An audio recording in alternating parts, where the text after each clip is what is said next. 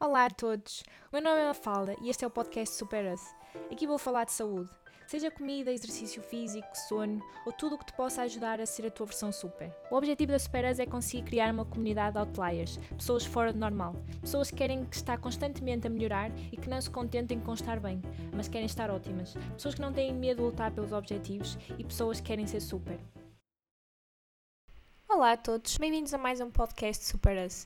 Hoje vou-vos falar de alimentos inteiros, como fruta, legumes e vegetais, e as diferenças que existem entre alimentos orgânicos, biológicos e naturais, e quais os benefícios e malefícios dos alimentos biológicos. Vou tentar responder à questão comer ou não comer alimentos biológicos. Eis a questão.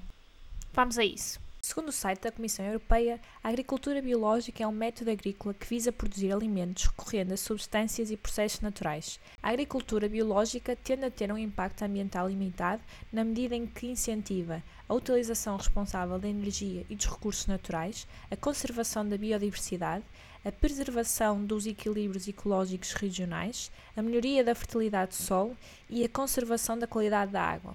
A nível prático, a designação de biológico e orgânico são em tudo muito semelhantes, mas a produção orgânica pode ser estendida também a produtos de roupa, higiene, etc. Em Portugal não há legislação para alimentos orgânicos, por isso é mais difícil haver uma relação e uma certeza de que o processo de produção segue aquilo a que se propõe, quando comparado com as normas existentes noutros países. Por fim, os produtos naturais são aqueles que, como o nome indica, são naturais, que vêm da natureza. No entanto, estes não nos diz nada relativamente ao uso de pesticidas ou aditivos químicos. Destas três definições, a única que é regulada por Portugal são os produtos biológicos, que na prática é igual a orgânicos, mas em Portugal chamamos biológicos. Para ser certificado como tal, o alimento terá que ter o logotipo de biológico da União Europeia, que é o fundo verde com uma folha branca com 12 estrelas. Para os produtos naturais, basta lerem a lista de ingredientes e pensar se a natureza consegue ou não dar-vos tudo o que está nessa lista. Ao longo do podcast vou mencionar biológicos, porque é o nome que se usa em Portugal. No entanto, para terem a certeza num produto se é ou não certificado, têm que procurar o logotipo que falei. Passamos agora aos benefícios dos produtos biológicos primeiro benefício é menos pesticidas. Todos os anos é emitida pela European Food Safety Authority, ou EFSA, um relatório com análise dos produtos com maior quantidade de pesticidas, fazendo distinção entre agricultura convencional e agricultura biológica. Vou deixar em baixo o link do último relatório, que foi emitido em fevereiro de 2021 e refere-se àquilo que foi analisado em 2019. Um dos gráficos presentes no relatório indica isso mesmo, compara a quantidade de alimentos por várias áreas, frutas e legumes, vegetais, cereais, etc., e compara a quantidade de alimentos que têm resíduos em excesso, tanto na agricultura orgânica como na agricultura convencional. Aqui, de um modo geral, isto é, incluindo todos, todas as áreas, seja desde frutas e legumes até uh, produtos animais, que em cerca de 4,1% dos alimentos provenientes da agricultura convencional tinham resíduos acima daquilo que é recomendado pela União Europeia, enquanto que na agricultura biológica apenas 1,3% dos alimentos tinham estes resíduos acima daquilo que é recomendado. Vários estudos indicam que o consumo acrescido de pesticidas está associado a várias doenças. No entanto, na União Europeia a quantidade de pesticidas é regulada.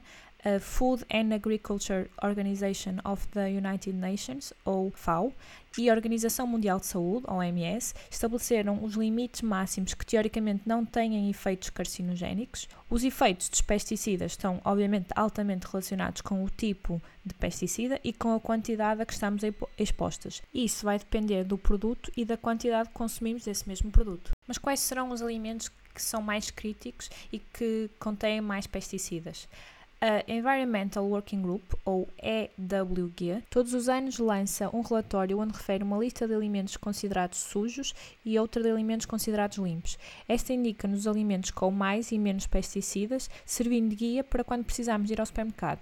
Esta é uma organização americana e por isso todos os alimentos que foram analisados são aqueles que são comercializados nos Estados Unidos da América. De qualquer das maneiras, vou deixar em baixo o link da última lista de alimentos sujos e limpos criados pela organização. Segundo o relatório da EFSA, European Food Safety Authority, os alimentos que apresentaram o maior nível de pesticidas no último relatório apresentado foram, a nível de frutas, maracujá, pitaia, romã, opúncia, damascos e tâmaras.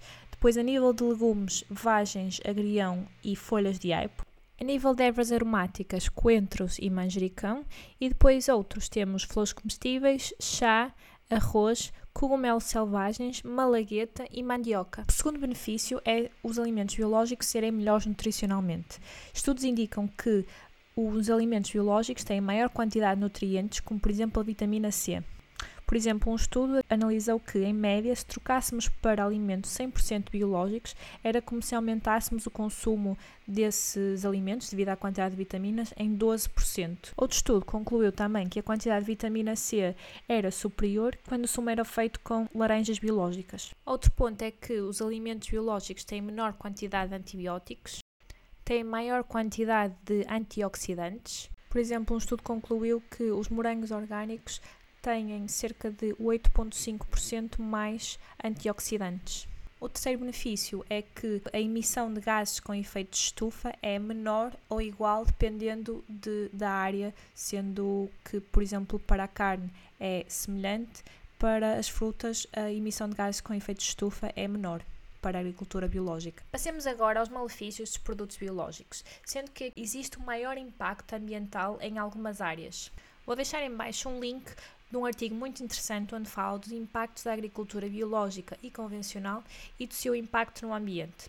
As áreas onde a agricultura convencional é preferível à biológica são relativamente à área usada, onde é necessário uma maior área na agricultura biológica, principalmente na produção de carne e, de, e derivados e vegetais, o potencial de acidificação. Acidificação é basicamente a diminuição do pH da água, podendo ter um impacto negativo no ecossistema aquático, onde aqui o mais crítico é para cereais e vegetais. E por último, o potencial de eutrofização, que é a poluição de elementos aquáticos devido ao excesso de nutrientes, podendo levar ao excesso de crescimento de algumas algas, escutando assim o oxigênio. Onde aqui o mais crítico é a produção de cereais e de produtos lácteos. Resumindo um pouco toda a informação que falei, existem vários estudos que indicam benefícios de consumir alimentos biológicos, seja pelo aumento nutricional que estes têm, seja pela menor exposição de pesticidas. Existem, no entanto, estudos que indicam que estas diferenças nutricionais são muito limitadas e que, a nível de pesticidas, como na Europa as quantidades são reguladas, que o risco é muito reduzido. Para além do impacto em nós, é importante rever o impacto causado no ambiente.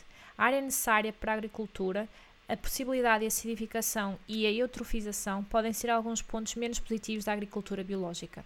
Acabaste de ouvir mais um podcast Super Us. Se achaste interessante, podes colocar um gosto, podes fazer download do podcast ou podes ainda partilhar com os teus amigos ou familiares nas tuas redes sociais. Vamos nos tornar super juntos.